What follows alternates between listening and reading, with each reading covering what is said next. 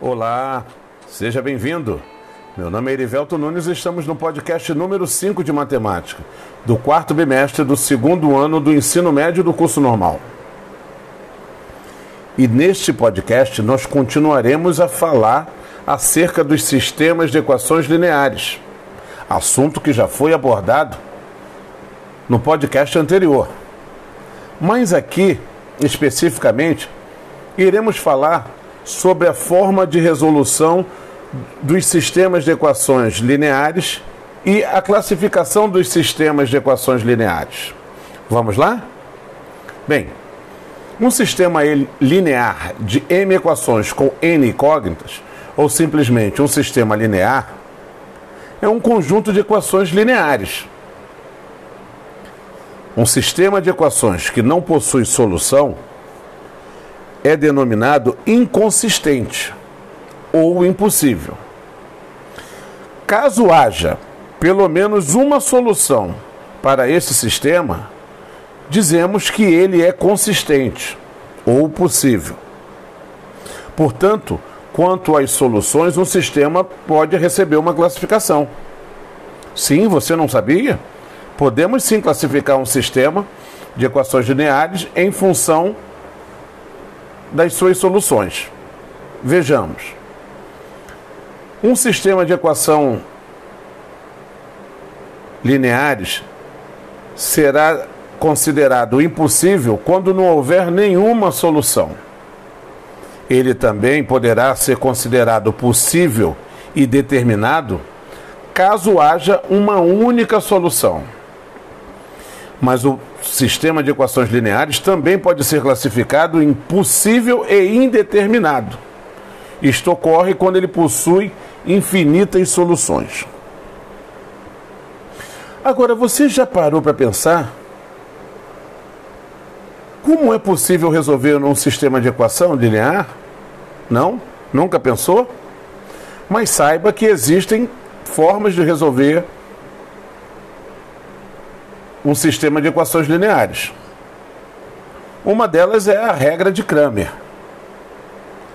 A regra de Kramer, na verdade, é uma estratégia para a resolução de sistemas de equações lineares utilizando o cálculo dos determinantes.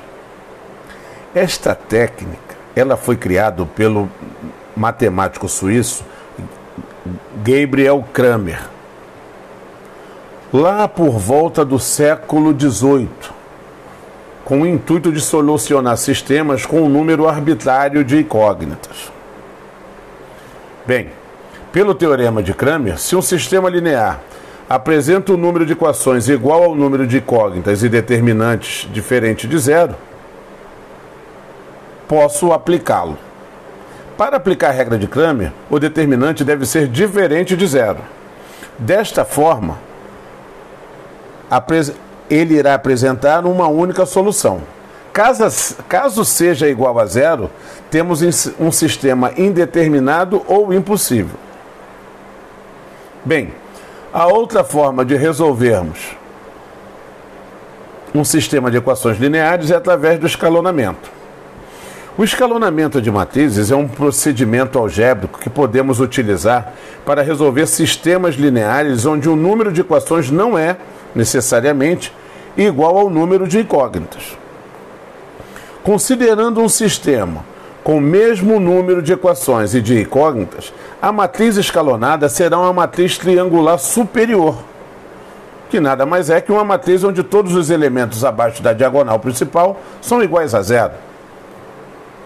Resolver um sistema linear, na verdade, significa encontrar os valores das incógnitas que satisfazem todas as equações ao mesmo tempo, simultaneamente. No método do escalonamento, o objetivo é encontrar um sistema linear que seja equivalente, mas que não seja mais fácil de resolver do que o sistema inicial. Assim, utilizamos a matriz associada ao sistema linear e obtemos a forma escalonada dessa matriz. A partir da forma escalonada, a solução do sistema é obtida com facilidade. O objetivo do escalonamento, na verdade, é tornar alguns elementos da matriz associada igual a zero. Para isso, podemos fazer algumas operações entre as linhas da matriz. Como? Trocar duas linhas de lugar, somar ou subtrair uma linha por outra e multiplicar ou dividir uma linha por um número real diferente de zero. Viu que interessante? Então, pessoal, chegamos ao final de mais um podcast. Um forte abraço e até o nosso próximo encontro.